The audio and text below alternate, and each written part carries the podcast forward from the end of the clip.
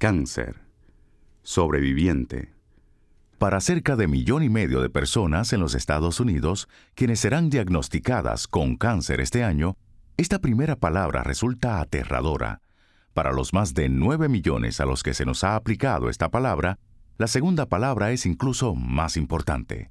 Sobreviviente. Una palabra que representa la fortaleza, el valor y la determinación para enfrentarse a los peores miedos y seguir adelante. A continuación escuchará la presentación dada por Ellen Stovall, traducida al español.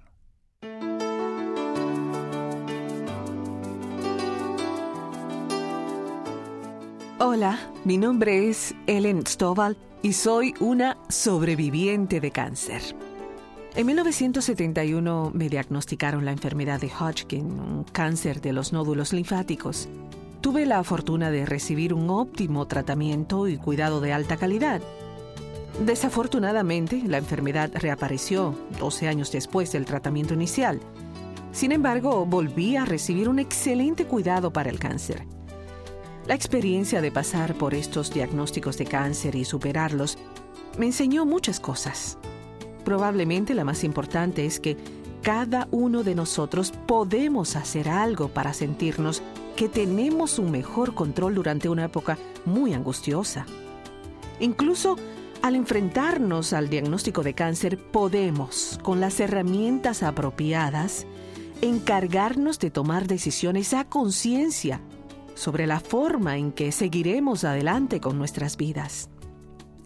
Desde mi diagnóstico he conocido hombres y mujeres que han tomado su experiencia con el cáncer y la han convertido en acciones positivas para ayudar a otros en sus comunidades a enfrentarse con este difícil diagnóstico.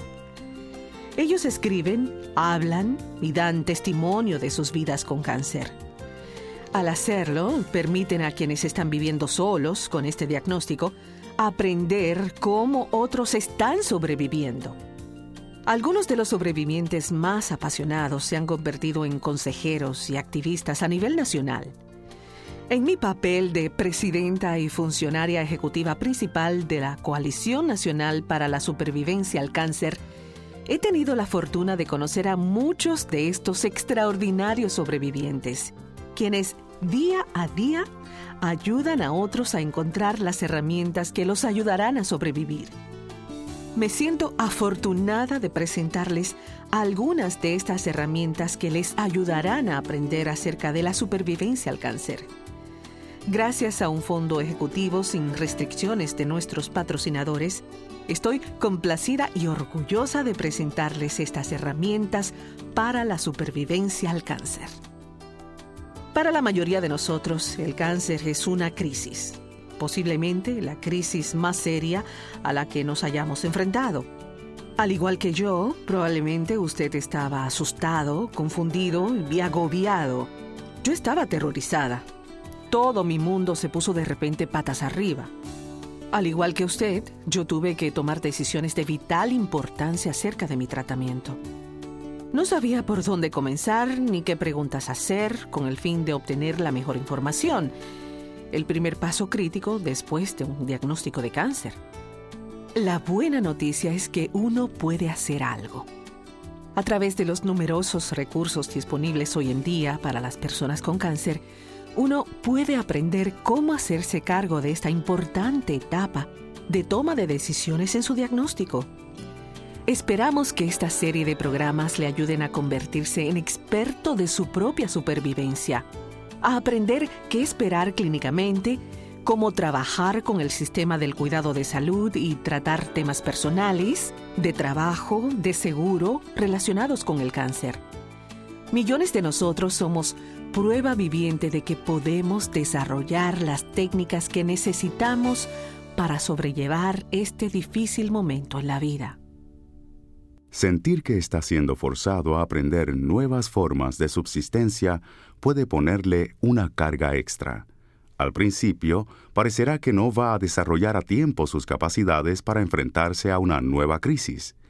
Inclusive, puede sentir que ahora haría elecciones diferentes de las que hizo en el pasado, si hubiera conocido todos los hechos o si hubiera aprendido o entendido algo acerca de su enfermedad o tratamiento más pronto. La meta de este programa es ayudarle a entender las técnicas básicas de supervivencia que le pueden ser útiles al enfrentarse al diagnóstico y tratamiento del cáncer. Una de las primeras cosas para aprender de este programa es, desde el momento en que se le descubre y por el resto de su vida, una persona diagnosticada con cáncer es un sobreviviente. Este programa revisará importantes técnicas de defensa personal, o sea, las formas de ayudarlo a luchar por usted mismo, de manera que pueda hacer que la calidad de su vida después del diagnóstico de cáncer sea la mejor posible. En esta serie de programas trabajaremos para aprender las seis técnicas que los profesionales del cuidado de la salud y los grupos de supervivencia al cáncer han encontrado esenciales para la defensa personal. El programa 1 se concentra en las técnicas de comunicación. El programa 2 le ayudará a aprender nuevas maneras de encontrar la información que necesita. El programa 3 trata sobre la toma de decisiones. El programa 4 puede ayudarle con nuevas formas de resolver problemas. El programa 5 revisa las técnicas de negociación para ayudarle a obtener lo que necesita y el programa 6 abarca las formas en que usted puede defender sus derechos. Puede escuchar estos programas en orden o puede escoger ciertos temas. También puede serle útil escuchar algunos de los programas más de una vez para refrescar la memoria acerca de ciertas técnicas específicas. Aunque este programa ha sido diseñado para asistir a aquellos que han sido diagnosticados recientemente, también ayudará a cualquiera en cualquier etapa de la enfermedad, que esté enfrentándose a decisiones y cambios difíciles en la vida. Los miembros de la familia y los proveedores de cuidado pueden utilizar también estas herramientas para ayudar a un niño o a cualquier otra persona a su cuidado. Las herramientas para la supervivencia al cáncer vienen con un folleto que incluye algunos recursos útiles e información adicional sobre cada tema. Comencemos ahora con el programa 1, titulado Comunicación. El objetivo de este programa es ayudarle a hablar con otros acerca de su cáncer, en forma tal que usted obtenga la información que necesita y se sienta seguro de que otras personas entienden sus necesidades y deseos. A muchas personas les resulta útil leer el material escrito mientras escuchan cada uno de los programas. Si desea una copia escrita, por favor visite el sitio de Internet de las herramientas para la supervivencia al cáncer en www.cancersurvivaltoolbox.org para imprimir esta sección. Escuchemos a Patricia, una asistente social de oncología que trabaja con sobrevivientes de cáncer, para conocer por qué ella piensa que una buena comunicación es tan importante. Todos los días veo cómo son de importantes las buenas técnicas de comunicación. Los sobrevivientes de cáncer necesitan comunicarse con sus familiares y amigos, médicos y otros asistentes del cuidado de la salud, empleadores y también con la gente de las aseguradoras, con el fin de obtener la mejor ayuda posible. Yo trabajo con sobrevivientes de cáncer y otros miembros del equipo de cuidado de la salud de los sobrevivientes de cáncer, como médicos y enfermeras, sabemos que estas personas pueden sentirse abrumadas e incapaces de comunicarse. Así que tratamos de hacerles preguntas como, ¿entiende usted su condición clínica? ¿Necesita asesoría especial? ¿Cómo está su familia? ¿Y tiene alguna preocupación acerca de su trabajo, de la cobertura del seguro? Pero, puede haber cosas que son importantes para usted y nadie piensa en preguntárselas. Usted puede querer que el equipo del cuidado de salud conozca sus deseos relacionados con su familia. Puede ser que no le guste la forma como los miembros del equipo le explican las cosas. O puede querer dejarle saber al grupo que usted tiene alguna creencia religiosa o costumbre que desea que ellos respeten. No lo olvide la labor del equipo del cuidado de salud es ayudarle a sentirse cómodo. Cierto. La buena comunicación puede ser un problema para la mayoría de nosotros en algún momento, pero cuando el cáncer entra en escena, las cosas se ponen aún más difíciles. De repente todo tipo de pensamientos y preguntas cruzan por su mente. Es difícil saber qué decir o preguntar de primero. Algunas personas pueden encontrar difícil hablar con los médicos que parecen saber mucho usan términos médicos complicados y, a menudo no tienen mucho tiempo para hablar. Por otra parte, algunos sobrevivientes no quieren preocupar a un miembro de la familia o esperan que un miembro de la familia sepa qué decir o hacer sin que se lo digan. Buena comunicación significa dejarle saber a alguien claramente lo que usted está pensando y sintiendo. Y saber también lo que la otra persona está pensando y sintiendo para mí es como un amistoso juego de pelota. Una persona lanza la pelota para que la otra persona la pueda atrapar sin mayor problema. Luego, la segunda persona la lanza de vuelta.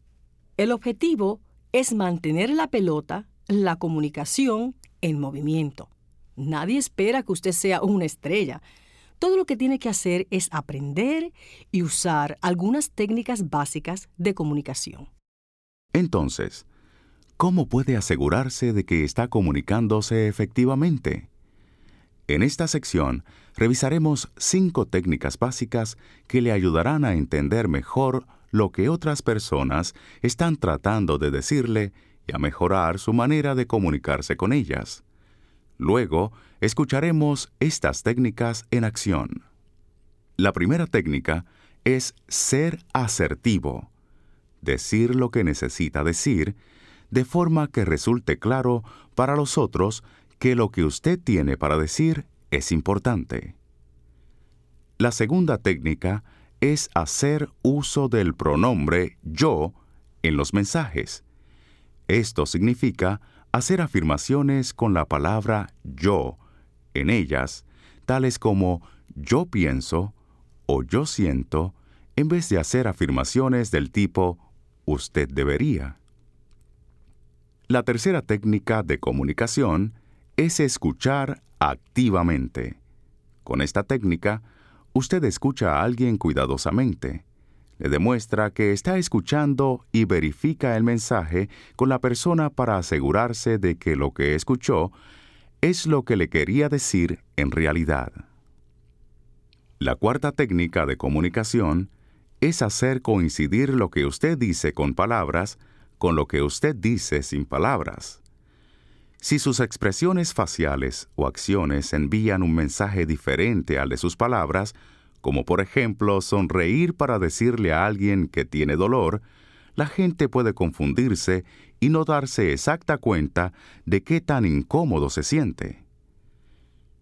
La quinta técnica de comunicación es expresar sus sentimientos. Esto significa dejarle saber a los otros cómo se siente y qué piensa. Recuerde, una buena comunicación no significa una comunicación perfecta. Significa que dos o más personas utilizan sus técnicas para ayudarse mutuamente a contar y entender la historia claramente. Como el juego amistoso de pelota del que hablaba Patricia, buena comunicación significa que una persona trata de dirigir el mensaje tan claramente como sea posible hacia el receptor. A su vez, el receptor está dispuesto a moverse o estirarse un poco si es necesario para captar el mensaje antes de devolverlo. Algunas veces, la persona con técnicas de comunicación mucho mejores que las de la otra tiene que estirarse bastante para mantener el mensaje en movimiento. La pelota puede caer de vez en cuando, pero siempre puede ser recogida y lanzada de nuevo. Miremos ahora de cerca cada una de estas cinco técnicas de comunicación. Primero, veamos qué queremos decir al pedirle que sea asertivo. Ser asertivo significa demostrar que usted cree que lo que dice es realmente importante. Cuando se trata de su salud, no existe la pregunta tonta. Yo aprecio que un sobreviviente de cáncer diga, realmente quiero involucrarme en mis decisiones de tratamiento. O no entendí bien eso. Por favor, repítalo para entenderlo mejor, porque eso hace más fácil mi trabajo. La segunda técnica es hacer uso del pronombre yo. La mayoría de las personas simplemente no están acostumbradas a hablar de esas cosas. Entre más rápido aprenda a comunicarlas clara y directamente, mejor estará. Por ejemplo, cuando alguien comienza frases diciendo yo siento o yo pienso, me ayuda mucho. Puedo entender mejor lo que la otra persona está tratando de decirme. La tercera técnica de comunicación, llamada escuchar activamente, implica asegurarse de que la otra persona sabe que usted está escuchando cuidadosamente lo que él o ella dice, seguido por una verificación para asegurarse de que lo que usted escuchó es realmente lo que la otra persona quería decir. Yo utilizo esta técnica todos los días. Mientras escucho a un sobreviviente de cáncer, voy moviendo mi cabeza y mirándole directamente mientras habla. Después repito lo que pienso que la persona acaba de decir.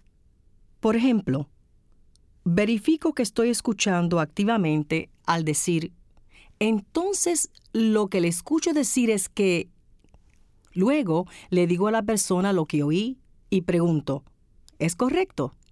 Es fácil malinterpretar cuando otra persona es la que está hablando y es fácil pensar que un oyente lo está entendiendo, cuando de hecho él o ella tienen un pensamiento en mente diferente de lo que usted pretendía. Por eso es tan importante verificar el mensaje. La cuarta técnica de la que necesitamos hablar es hacer coincidir sus palabras con su comunicación no verbal. Cuando yo escucho a sobrevivientes de cáncer o a cualquier persona, observo muchas maneras de comunicación sin palabras que utilizan, tales como expresiones faciales, gestos con las manos, postura u otro lenguaje corporal. Cuando hablo, quiero estar segura de que mi lenguaje corporal está de acuerdo con mis palabras. Si no es así, el oyente no sabrá cuál mensaje creer. Como oyente, quiero poner atención tanto a la comunicación no verbal de la otra persona como a las palabras. ¿Han visto alguna vez a alguien decir en una conversación algo así como, eso es interesante? Mientras bosteza y se escurre en el asiento, es imposible saber qué es lo que realmente esta persona está tratando de decir.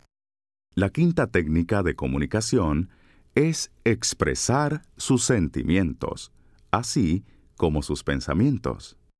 Es saludable estar consciente de lo que se siente y compartirlo con las personas que le pueden ayudar.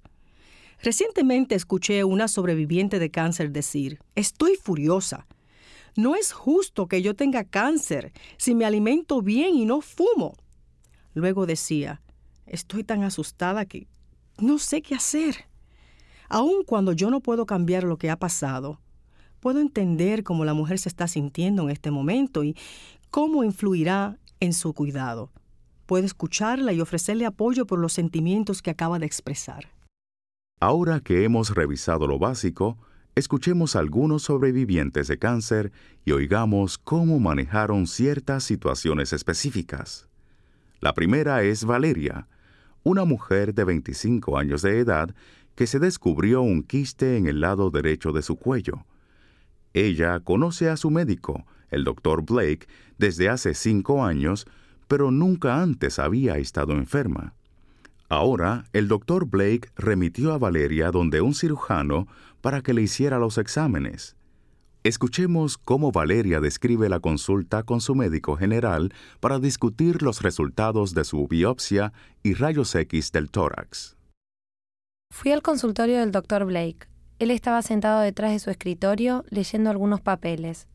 Después me miró directamente y me parece que le oí decir algo así como Valeria, siento mucho tener que decirle esto, pero su biopsia es maligna. El patólogo necesita hacer otras pruebas para descubrir qué tipo de cáncer tiene usted. Continuó hablando, yo veía sus labios moverse, pero no podía oír lo que estaba diciendo. Todo lo que podía hacer era mirarlo fijamente pensando, debe haber una equivocación. Yo me siento bien, no puedo tener cáncer. Si el doctor Blake hubiera estado observando cuidadosamente la cara y los gestos de Valeria, su lenguaje corporal, se habría dado cuenta de que le estaba costando trabajo entender lo que él decía. A menudo en esa primera entrevista emotiva con el médico, un sobreviviente de cáncer recién diagnosticado no recordará mucho de lo que el médico dijo. Aprendí que necesitaba ser más asertiva y utilizar los mensajes en primera persona. Realmente necesitaba entender lo que estaba pasando. He debido pedirle al doctor Blake que fuera más despacio. Y de haber pensado en eso, habría escrito lo que él estaba diciendo. De esa forma, habría podido repasarlo nuevamente después de haberme calmado un poco. Así que para la siguiente consulta con el doctor Blake, le pedí a una amiga que me acompañara para que tomara notas importantes. Eso fue de inmensa ayuda.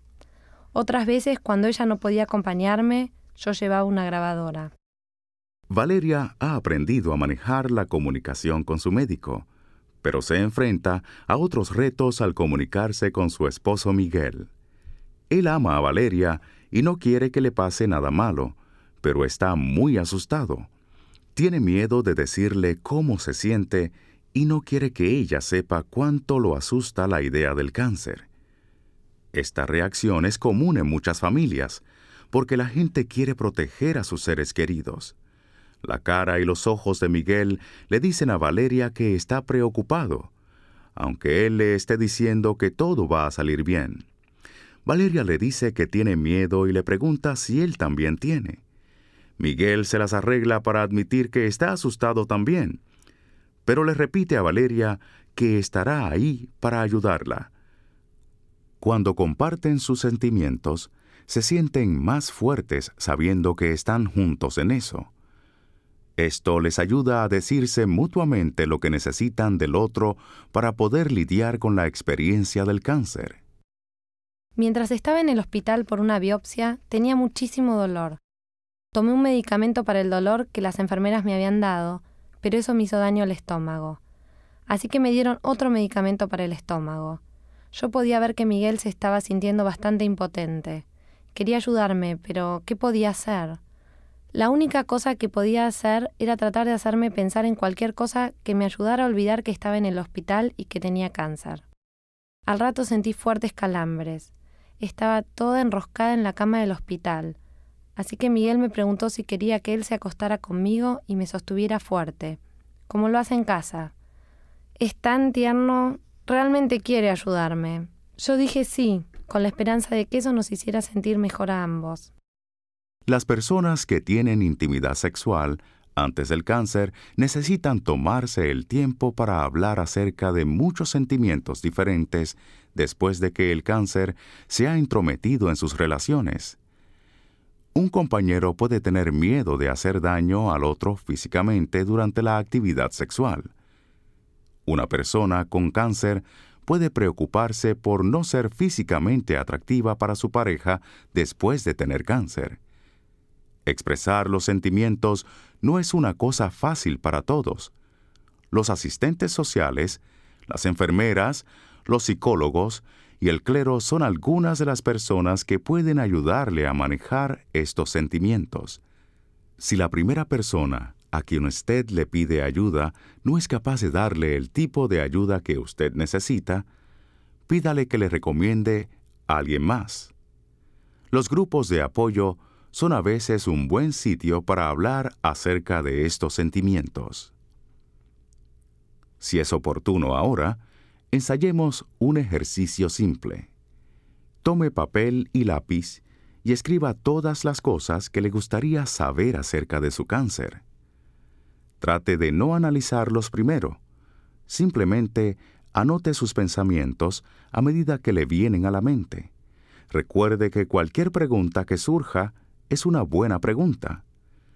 Cuando haya terminado de escribir sus preguntas, mírelas de nuevo. ¿Hay alguna que nunca había preguntado? Al lado de estas preguntas, escriba el nombre de alguien que usted piense que podría ayudarlo a encontrar la respuesta. Esa persona podría ser su médico, una enfermera clínica, asistente social, miembro del grupo de apoyo, enfermera de cuidado domiciliario, educador hospitalario, bibliotecario o farmacéutico. Escuchemos a otra sobreviviente de cáncer. Ella es María Elena Martínez, de 55 años de edad. Vino de México hace 10 años con su esposo José y dos de sus cuatro hijos ya adultos. María Elena habla un inglés básico bastante bien, pero José no. Su cirujano acaba de telefonear a María Elena para decirle que su biopsia muestra cáncer del seno. Le dio una consulta para mañana para hablarle del tratamiento que recibirá. Cuando el médico me llamó, yo estaba sola en casa. Me sentía horrorizada de pensar que tuviera cáncer. No sabía qué hacer. Menos mal José regresó pronto. ¿Cómo me pudo pasar a mí esto? ¿Qué hacer? le pregunté. No sabíamos, pero decidimos no decirles nada a los chicos por el momento. Le pedí a José que me acompañara a la clínica al día siguiente. El cirujano hablaba muy rápido y utilizaba palabras que no conocíamos. Me dijo, tenemos que hacerle una operación, una mastectomía, y había programado ya la operación para unos días más tarde. No sabíamos qué hacer, todo pasaba tan rápido. A mí me enseñaron a respetar a la gente importante como el cirujano, que tanto sabe. Ni siquiera lograba mirarlo a los ojos mientras hablaba. Todo lo que sabía era que me sentía más infeliz que nunca. La enfermera me pidió que firmara un formulario de consentimiento en el que decía que estaba de acuerdo con la operación. Si el cirujano pensaba que era lo que había que hacer, me sometería a su decisión. Hubiera querido tener más tiempo para pensarlo, pero firmé el formulario de todos modos. Me parecía que o si no el cirujano podría pensar que le estaba faltando al respeto. Después de eso hablé con mis hijos. Les conté de mi cáncer y de lo que me había dicho el cirujano. Ellos también quedaron confundidos. Fueron muy buenos, me abrazaron, me besaron, muy buenos. A mi hija se le vino a la cabeza la madre de una amiga que se llama Teresa y que tuvo cáncer del seno y estuvo en tratamiento hace cerca de dos años. Ahora está muy bien de salud y feliz. Inmediatamente llamé a Teresa. Con mucho gusto iba a ayudar a María Elena. Fui a verla poco después de que se enteró de su diagnóstico. Le dije que yo también había tenido cáncer del seno y me habían hecho un buen tratamiento. Le dije lo asustada que estaba cuando lo supe. Hablamos del cirujano. Sí, le dije, las dos sabemos que el respeto es importante, pero eso no es suficiente. Esta es tu decisión y afectará tu vida y tu felicidad. Hay otros tratamientos para mujeres con cáncer del seno. A mí me quitaron solo una pequeña parte del seno y luego me irradiaron.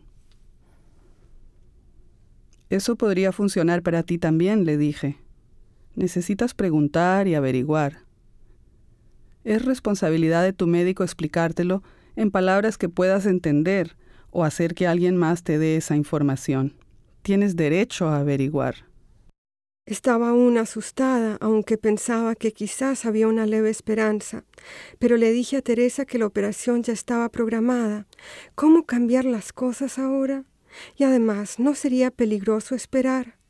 Pero en fin, Teresa me dijo que también les preguntara eso. A Teresa el médico le había dicho que estaba bien esperar una semana o dos hasta que estuviera segura de sentirse cómoda con su decisión. Gracias a Teresa me sentía mejor, más fuerte. Sí, esa será mi decisión. Voy a hablar con José y mis hijos, decirles cómo me siento y ver qué opinan ellos. Gracias a Teresa voy a ir donde el médico a decirle que necesito más información y a preguntar si hay algún otro tratamiento para mí. María Elena ha aprendido tres importantes técnicas de comunicación. Está siendo asertiva, ha comenzado a usar mensajes en primera persona y está expresando sus sentimientos. Para prepararse realmente para hablar con el cirujano, María Elena le pidió a Teresa que hiciera un ejercicio de actuación. María Elena haría el papel de ella misma y Teresa actuaría de cirujano. Es bueno que María Elena practique con Teresa, así no va a estar tan asustada cuando hable con el cirujano. Este es un ejercicio que usted también puede probar con o sin otra persona. Pretenda que usted es María Elena preparándose para entrar al consultorio del cirujano. Piense acerca de lo que necesita decir y cómo lo va a decir. Utilice sus técnicas. Sea asertivo. Use los mensajes en primera persona y exprese cómo se siente. Si está asustado y confundido, no importa. El cirujano necesita saber eso para entender sus sentimientos y responder en la forma apropiada. Para ayudar a entender la diferencia que hace las buenas técnicas de comunicación, escuchemos la discusión de una familia acerca de cómo manejar la necesidad de una niña de hacer encajar la quimioterapia en su vida. Ángela Neva tiene 13 años y recientemente le dijeron que tiene cáncer. Vive en la ciudad con su madre y su padre. Ángela va a una escuela grande y tiene diferentes profesores para cada materia. Todos en la familia están muy desconcertados desde que escucharon el diagnóstico. Ahora están comenzando a planear cómo hacer para ayudarle a Ángela a obtener el tratamiento que necesita. Bueno, Ángela, Hablé con la enfermera esta tarde. Me habló sobre tus tratamientos y lo que tenemos que hacer. A partir del próximo viernes por la noche te llevaremos al centro de tratamiento al otro lado de la ciudad una noche de cada semana, por las próximas tres semanas. Te quedarás la noche mientras recibes el tratamiento y te recogeremos el sábado por la mañana. Los tratamientos son muy buenos. Te ayudarán a recuperarte muy pronto. También me dijo que algunos tratamientos tienen efectos secundarios. Puedes sentirte enferma durante varios días después de cada tratamiento. Ella nos ayudará con esto. Por eso se programan los tratamientos para el viernes en la noche, para que no tengas que faltar demasiado a la escuela. Mis amigas no pueden saber esto. No puedes decirle a nadie en la escuela tampoco. Nadie puede saber sobre esto. Tienes razón, Ángela. No es asunto de nadie más. No, tus profesores tienen que saber. Ángela, tenemos que decirles. No, mamá, nadie tiene que saber. Podemos mantenerlo en secreto. Mientras ellos siguen discutiendo, usted puede oír lo que está pasando.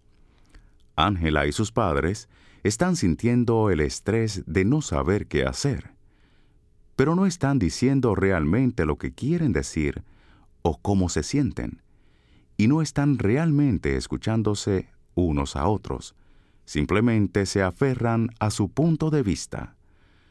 Lo que escuchamos decir a Ángela significa que tiene miedo de que la gente la trate diferente si sabe que tiene cáncer. Como cualquier adolescente, quiere formar parte y quiere ser tratada como las otras niñas de su edad. El señor Neva está preocupado por la salud de su hija y quiere ayudarla poniéndose de su parte. Por supuesto, la señora Neva está preocupada también pero está pensando en asuntos prácticos, como lo que podría ocurrir si Ángela pierde mucha escuela y nadie entiende por qué.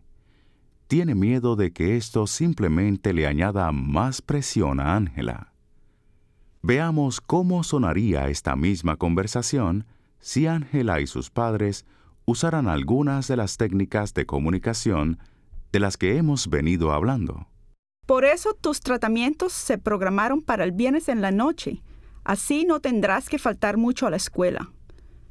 Me preocupa que si faltas mucho a la escuela, eso haga que te angusties más. A mí también me preocupa eso. No quiero alejarme de mis amigos, pero lo que más me preocupa es, tú sabes, que la gente me trate diferente si sabe que estoy enferma. Entiendo que puedas sentir así. Sé que es duro para ti. Vamos a ayudarte en todas las formas posibles. Yo sé que no quieres perderte las cosas de la escuela. Va a ser difícil, especialmente con tus amigos. Tus buenos amigos te entenderán, te ayudarán a sobrellevar esto. Pero me preocupan tus profesores. ¿Qué pasa si no saben por qué has faltado tanto a la escuela o no puedes entregar las tareas a tiempo? Realmente pienso que debemos decírselo a la gente de la escuela. Será algo menos de qué preocuparte. En general, pudieron escuchar que había bastante menos estrés en todos durante esta segunda discusión. Oyeron a Ángela mostrarse asertiva, usando mensajes en primera persona para expresar sus sentimientos. También estaba escuchando activamente lo que su madre decía. Noten que verificó la preocupación de su madre, pensando que se refería a no estar con sus amigos en la escuela. Ambos padres utilizaron las mismas técnicas para dejarle saber a Ángela cuán preocupados estaban por su salud y sus emociones. También pudieron haber notado cómo la madre escuchó activamente las preocupaciones de Ángela y corrigió un malentendido. Su madre no estaba tan preocupada de que Ángela dejara de ver a sus amigos en la escuela, sino de que se atrasara en sus tareas escolares. Esta verificación le permitió a la madre reforzar su punto de vista y buscar una solución con la que todos pudieran estar satisfechos. Ángela y sus padres acordaron escribir una nota a sus profesores. Esta decía, Queridos profesores, Ángela está recibiendo tratamiento médico en el Hospital St. Jude. Faltará a la escuela al menos un día al mes durante los próximos meses debido a sus tratamientos. Es importante para Ángela tratar de mantenerse al día con su trabajo y seguir en contacto con sus amigos en la escuela. Esperamos que ustedes puedan ayudarnos. Ángela les hará saber si necesita ayuda extra. Si ustedes piensan que ella la necesita o tiene que aclarar algún problema, por favor, déjennos saber con una nota o una llamada telefónica. Gracias por su comprensión. Las buenas técnicas de comunicación no solo se utilizan en conversaciones, pueden utilizarse también por escrito. La nota es asertiva en explicar lo que está pasando, hasta dónde los profesores necesitan saber y utiliza un tipo de mensaje en primera persona en el cual se deja claro qué es lo que Ángela hará. En conclusión, los ejemplos que hemos escuchado nos ayudan a recordar que la comunicación puede presentar muchos retos para los sobrevivientes de cáncer. Usted puede superar los retos utilizando buenas técnicas de comunicación, siendo asertivo, utilizando mensajes en primera persona, escuchando activamente, expresando sus sentimientos y haciendo coincidir su comunicación verbal y no verbal. Como nota final, por favor, consulte en el folleto que viene con las herramientas para la supervivencia al cáncer, la lista de recursos a nivel nacional específicamente para sobrevivientes de cáncer Dos organizaciones con las que podría comunicarse son la línea de consejería para el cuidado del cáncer, Counseling Line from Cancer Care, en el 1-800-813-4673 o 1-800-813-HOPE para obtener asesoría persona a persona, grupos de apoyo telefónico y remisiones a otros servicios de referencia. Repito, el número es 1-800-813-4673 o 1-800-813-HOPE. La Coalición Nacional para la Supervivencia al Cáncer, National Coalition for Cancer Survivorship, en el 1-888-650-9127. O búsquelos en Internet en www.canceradvocacy.org